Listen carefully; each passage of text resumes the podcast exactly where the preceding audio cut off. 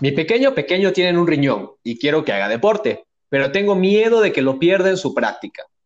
Esta frase en muchas variantes es una preocupación bastante frecuente de padres que tienen hijos que nacieron con un riñón. Hola, ¿qué tal? Gracias por unirte a este tu podcast renal. Soy el doctor Ángel Nefropedia y en este podcast hablaremos de temas de tu interés, por lo que si quieres que hablemos sobre algo en particular, Mándame el tema a mis redes sociales, en Facebook, en Instagram, Doctor Ángel Nefropedia, y lo estaremos comentando por este podcast renal. El día de hoy hablaremos de un tema controversial, tanto para padres como para médicos. ¿Pueden o no pueden hacer deporte, en especial los deportes de contacto, un niño que nació con riñón único? Para ayudarnos a desarrollar este tema, tenemos de invitado al doctor Amir, médico del deporte. Les cuento un poco de su trayectoria es especialista en medicina y la actividad física y deporte, labora en el Centro de Medicina, Actividad Física y el Deporte, Universidad Autónoma del Estado de México. Es encargado del área de entrenamiento y rehabilitación acuática y del área de musculación, así como médico del equipo de los Osos de Toluca de la Liga de Fútbol americano profesional, por lo que pueden ver una persona con amplia experiencia, tanto en deportes de contacto como en los que no. Y bueno, nos viene a platicar también un poco sobre su experiencia con estos, con estos niños. ¿Cómo estás, Amir? Hola Ángel, ¿qué tal? Muchas gracias por tenerme en tu podcast. Y bueno, este, estoy un poco emocionado por hablar de este tema, ya que no es un tema que se toca este, muy a menudo. Y como tú lo dices, pues suele ser algo, algo este, difícil, controversial, el tomar esta decisión, si dejar a los niños practicar o no practicar deportes de contacto. Vale, vale. Yo quisiera iniciar preguntándote, ¿cómo has visto tú de esta parte o, en este mundo ya profesional? ¿Cómo has visto en los últimos años la participación de los niños en los deportes? Bueno, por desgracia, este, hemos observado que hay una disminución de la participación por parte de los niños en todos los deportes, no solamente este, en los de contacto. Y bueno, y la causa no solo se debe a lo que es el sedentarismo, sino hay muchos otros factores, como pueden ser la falta de espacios para poder practicar o realizar estas actividades, la seguridad, ya que pues sabemos en México ha habido un aumento de, este, de, esta, de la violencia y, la falta de seguridad en los espacios públicos. Y uno de los factores que yo considero más importante es la falta de tiempo y la ausencia de este hábito por parte de los padres. Es muy bien sabido que en México este, nos encontramos dentro de los primeros lugares en obesidad infantil a nivel mundial. Y también es de conocimiento general que si nuestros niños no realizan algún tipo de actividad física o ejercicio, ellos se van a enfrentar a poder presentar enfermedades tanto a corto como a mediano plazo, como las enfermedades pueden ser la obesidad, la hipertensión e incluso la diabetes. Entonces, es nuestra responsabilidad como adultos que estemos fomentando un estilo, un estilo de vida sedentario y con malos hábitos alimenticios. Todo esto va a generar que en el niño presenta una mala calidad de vida y por lo cual van a crecer a ser adultos que pueden quedarse ciegos, tener algún infarto o incluso que el riñón les falle y, tengan que acudir a, algún tratamiento especializado como es la diálisis, hasta que finalmente este niño o ella en etapa adulta pueda requerir o vaya a requerir un trasplante de riñón, que quién sabe cuándo pueda llegar a, a realizarse, ya que la donación de órganos en México pues es muy escasa y tarda mucho tiempo. Y bueno, aunque los especialistas pueden ayudar para prevenir todos estos problemas, siempre es este, mejor tener medidas para prevenir estos problemas y que no se presenten en una etapa, etapa adulta. Bueno, y como yo siempre lo he dicho, el ejercicio es la mejor medicina para prevenir todas estas enfermedades. Claro, toda la razón. Quiero comentar que el grupo de niñas y niños de los que hablaremos el día de hoy los pacientes que nacen con un solo riñón son en México, se estiman, ya que no se tienen datos exactos, que son aproximadamente 80 mil pacientes en nuestro país y que de hecho muchos podrían no saber que tienen un solo riñón, ya que pues el diagnóstico de sospecha o el diagnóstico inicial se realiza cuando hacemos un ultrasonido por alguna otra ah, causa y se ve en la imagen que bueno, falta un riñón. Y bueno, no todos nos hemos hecho un ultrasonido renal últimamente, ¿verdad? Eh, no, pues no. claro. Y hablando de los niños con un solo riñón sin ninguna otra enfermedad, quiero comentarles que el pronóstico general es bueno, sí, requiere seguimiento también, pero sin embargo la obesidad eh, y sus enfermedades derivadas, como bien lo comentas tú, la diabetes, la hipertensión, puede complicar la situación de este riñón y una forma, como tú bien lo dices, es con ejercicio. Darle a los niños el hábito del ejercicio. Pero pasa algo curioso. En los estudios de por qué un niño con riñón único no hace ejercicio, predomina la negación tanto de los padres, inclusive de los médicos, por miedo a sufrir una lesión renal. ¿Qué opinas, amigo? Bueno, este, todos pues nacemos con dos riñones en su mayoría, pero como tú dices, estos niños que nacen con un solo riñón, pues sí de repente llega a ser preocupante, Eh, sobre todo cuando entra el tema del, deporte en cuanto a deportes de contacto. En México, pues este, contamos con una amplia variedad de deportes que pueden participar los niños. Los principales deportes de contacto que en mi experiencia he visto que los niños practican, pues es el fútbol, el béisbol, básquetbol, fútbol americano y todos los deportes de combate, como puede ser el taekwondo, karate, judo, etcétera, ¿no?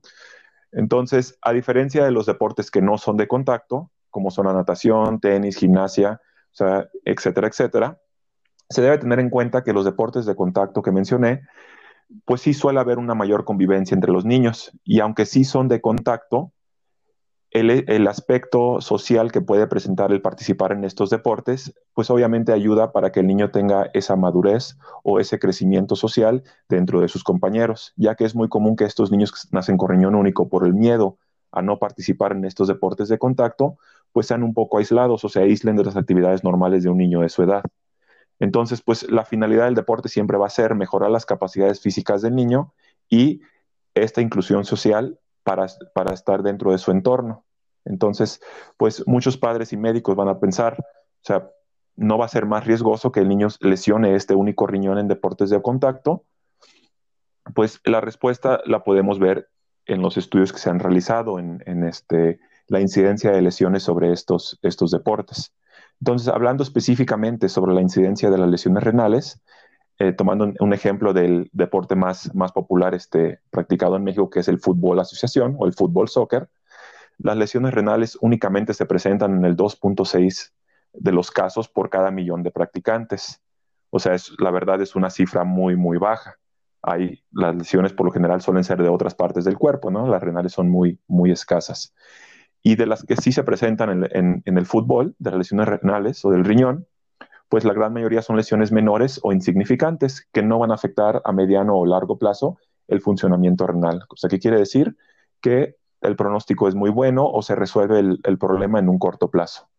Incluso en los deportes de mayor contacto, como puede ser el taekwondo, hay muchos estudios donde este, no, no reportan ningún índice de lesión renal, ya que pues para que haya una lesión renal ocupa haber un traumatismo o un golpe de, gran, de gran energía o de alto impacto. Aunque sí hay estudios o hay deportes de contacto que sí presentan lesiones renales este, de importancia, como pueden ser el ciclismo, sobre todo por las caídas o los accidentes que llegan a tener, deportes que involucran el uso de algún tipo de vehículo motorizado, ¿sí? como el motocross o, este, o algún otro, otro tipo de vehículo, el alpinismo y el patinaje, que por lo general es debido a los accidentes que, puede presentar el niño o la persona al momento de realizar esta práctica. Claro, y quiero dejar algo muy claro para los padres, las madres que nos escuchan, inclusive para los niños, porque luego son, todos tenemos esa etapa. Yo en lo personal eh, sigo practicando taekwondo y me encanta y no dejaría de, practicarlo. Y quiero dejar en claro que en todos, los en todos los deportes, pues hay riesgo. Y si bien si busca uno eh, específicamente las lesiones importantes, seguramente vas a encontrar una. Te quiero platicar dos ejemplos que yo he tenido. Uno, uno de los deportes más riesgosos, como comentas, el ciclismo. Un niño en su bicicleta ni siquiera estaba practicando deporte. Está eh, el caso de su niño que está en su bicicleta y, bueno, por desgracia, el terreno no era adecuado, cae, se golpea con el manubrio, pierde un riñón y, bueno, afortunadamente tenía, tenía los dos riñones y, bueno, ese eh, fue un caso, pues un accidente, algo que se pudo haber a lo mejor prevenido. Y por otro lado, en el caso de que comentas en el taekwondo, yo en lo personal sí he tenido el caso de una niña que, bueno, estaba eh, cometiendo actos de indisciplina y su profesor eh, decide darle pues una patada. Me imagino que imprimió demasiada fuerza. Evidentemente aquí hubo, no sé, falta de, capacitación, medir la fuerza, a lo mejor no se estaba aportando el equipo adecuado, que podrían ser estos factores de riesgo para unas lesiones eh, importantes. Y entiendo las conclusiones apresuradas que se pueden sacar al escuchar estos ejemplos. Tú estás comentando, no, pues es que el ciclismo sí puede perder y el taekwondo no, pero les estoy comentando estos ejemplos a la conclusión que, eh, que queremos llegar con todo esto, que quiero llegar con todo esto, pues es, es lo siguiente. Existen cinco veces más de posibilidad de que se tenga una lesión en el cerebro, corazón o médula espinal, que ojo, son estructuras también únicas del cuerpo, igual que el riñón, por lo que no vamos a dejar que nuestras hijas o hijos no hagan deporte porque tienen un solo cerebro, un solo corazón, una sola médula por el riesgo de que lo pierdan. Toda la información mostrada en los estudios, como bien, como bien comentas, de qué se lesiona más, el cerebro o el riñón, el corazón o el riñón, la médula o el riñón, apuntan a que estos órganos, que también son únicos, se lastiman mucho más, inclusive pueden tener desenlaces, desenlaces fatales comparados con los de lesión renal, que como bien lo dijiste, son mínimas y, bueno, al final de cuentas creo que eh, tener un entrenador adecuado, tener el equipo adecuado, son factores determinantes para evitar este tipo de, lesiones. ¿Qué recomendaciones nos das tú, Amir?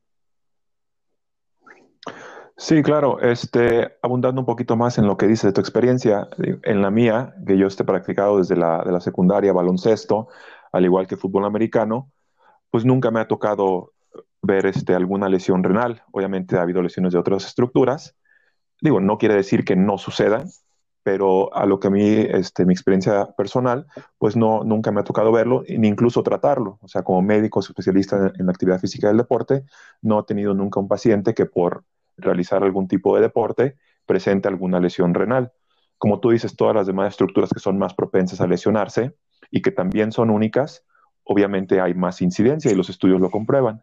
Entonces, siempre y cuando se sigan las recomendaciones adecuadas que ahorita voy a mencionar, pues disminuimos este riesgo. No para todo hay riesgo, incluso al salir de la casa, pues tenemos el riesgo de que nos atropellen y tener, tener una lesión renal. Así que nosotros debemos saber cuáles riesgos aceptar y qué es más beneficioso. Si no tomar ese riesgo de no hacer ejercicio y poner al, al, niño en ese, en ese este, camino del sedentarismo, que el cual pues, a lo largo plazo nos va a tener más problemas, o pues tomar ese riesgo este, mesurado de realizar deportes de contacto, pero sabiendo que el niño va a tener esos hábitos de realizar ejercicio e inclusive siempre de la mano al ejercicio o la actividad física van la buena alimentación y esto pues le va a ayudar a prevenir esas enfermedades que mencionamos en un inicio.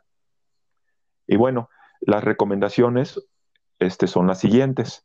Siempre busquen un deporte que se adecue tanto a los gustos del niño como a sus capacidades, ya que es muy común de que porque el papá o el tío o algún familiar practicó cierto deporte, pues meten al niño a ese deporte. Si al niño no le gusta o no es capaz por su, su, su somatotipo, su composición corporal, realizar este ejercicio, pues el niño no va, no va a tener éxito o no le va a gustar o no le va a dar seguimiento e incluso por el mismo que no le gusta, pues el niño es más, es más este, propenso a que sufra alguna lesión, ya que pues no le va a estar prestando la atención adecuada o echándole las ganas que, requiere. ¿sí? Siempre es necesario que lo hagan con el equipo necesario para poder practicar ese deporte. Pongo un ejemplo, el fútbol americano. ¿Sí? Muchas veces los, papás meten a los niños a jugar fútbol americano, pero el casco no es del tamaño de la cabeza del niño o los pads que utilizan le quedan muy grandes. Entonces todo esto, obviamente, si no utilizan el equipo adecuado, pues el niño va a ser más propenso a presentar algún tipo de lesión. Es importante que todos los, ejercicios o el deporte que practiquen lo hagan bajo la supervisión de, un entrenador capacitado para evitar que pasen los incidentes como el que ya mencionó ahorita este Ángel, Que muchas veces pues el entrenador no es un entrenador certificado o, es un entrenador que, que, pues fue aprendiendo con los años de experiencia, fue empírico, pero no tiene ninguna certificación o estudio adecuado. Entonces pues todo esto son riesgos que podemos nosotros como médicos y ustedes como padres prevenir. Yo sé que igual muchos desconocen la especialidad de medicina del deporte, ¿sí? Pero es importante que si ustedes quieren iniciar actividad física o deporte o sus hijos quieren meterlos a algún tipo de deporte, pues se acerquen con nosotros, ¿sí? Ya que pues no es solamente como les mencionaba, voy a inscribirlo a taekwondo, voy a meterlo a baloncesto, ¿sí? sino hay todo un proceso que se debe llevar a cabo o seguir para evitar estas, esta, lo, menos que se pueda estas lesiones. ¿sí? Si durante nuestra evaluación del, del niño encontramos algo anormal, lo tratamos o en su caso lo derivamos al especialista correspondiente. Incluso si nosotros encontramos alguna contraindicación para el deporte o algún deporte en específico, ¿sí? O si su pequeño tiene algún riesgo de desarrollar alguna complicación asociada a esto, pues nosotros se lo hacemos saber o le damos la recomendación de, ¿sabe que En vez de este deporte o esta actividad, pues mejor si lo mete a, tal, a tal deporte, ¿no? O sea, siempre viendo obviamente el beneficio de, de los niños.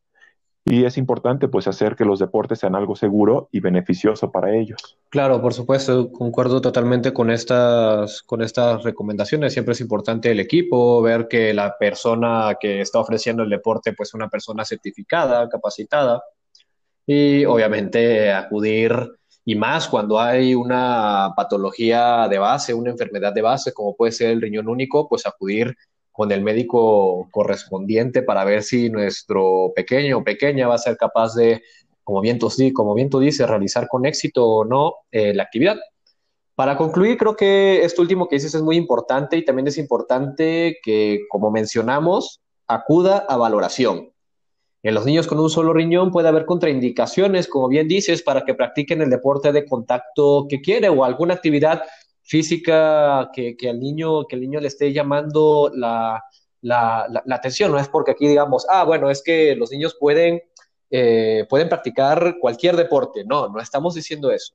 Estamos diciendo que los pequeños o pequeñas que tienen un solo riñón requieren su valoración, son calificados para cualquier deporte, sí, son calificados, sin embargo, requieren su valoración ya que cada caso es individual. Debemos de ver cómo está ese riñón, el flujo de sangre que tiene, el tamaño que tiene ese riñón, si tiene otras malformaciones que lo puedan poner en riesgo, impedir realizar cierta actividad eh, física. Entonces es muy importante que acuda eh, a, valoración para que, esto, para que esto se pueda llevar con cero incidencia eh, en su posibilidad y que, bueno, al final de cuentas, como bien dice Samir, pues establecer en los pequeños el hábito del deporte que le va a ayudar al final de cuentas a largo plazo a evitar obesidad, diabetes, hipertensión, que a final de cuentas, si lo que queremos que ese riñón se mantenga sano, si lo tenemos con una vida de sedentarismo, lo único que estamos propiciando es que ese riñón al final de cuentas sea un riñón enfermo y pierda su función. Muchas gracias por venir el día de hoy. Eh, doctora Amir, es un gusto haber compartido este podcast con usted, el primer podcast de muchos. No, gracias a ti Ángel por la invitación y espero que la información este, que brindamos pues le sirva a nuestra audiencia. Igual como mencionaste, pues este, si hay algún otro tema que ellos quieran tocar, específicamente ya en mi área que es deporte, pues con gusto aquí estaremos de nuevo. Vamos a dejar de todas maneras en la descripción de este podcast las redes sociales del doctor Armir por si tienen alguna inquietud en cuanto al deporte de sus hijos para que se pongan en contacto con él o inclusive si requieren alguna evaluación, pues bueno, como lo acaban de escuchar, el doctor tiene amplia experiencia. Muchas gracias por unirte y escucharnos en este tu podcast renal. Recuerda que si quieres que hablemos de algún tema en especial, envíame mensaje en mis redes sociales en Facebook e Instagram, Doctor Ángel Efropedia, y con gusto los estaremos desarrollando por este tu podcast renal. Que tengas un muy buen día. Nos vemos en el siguiente episodio. Chao.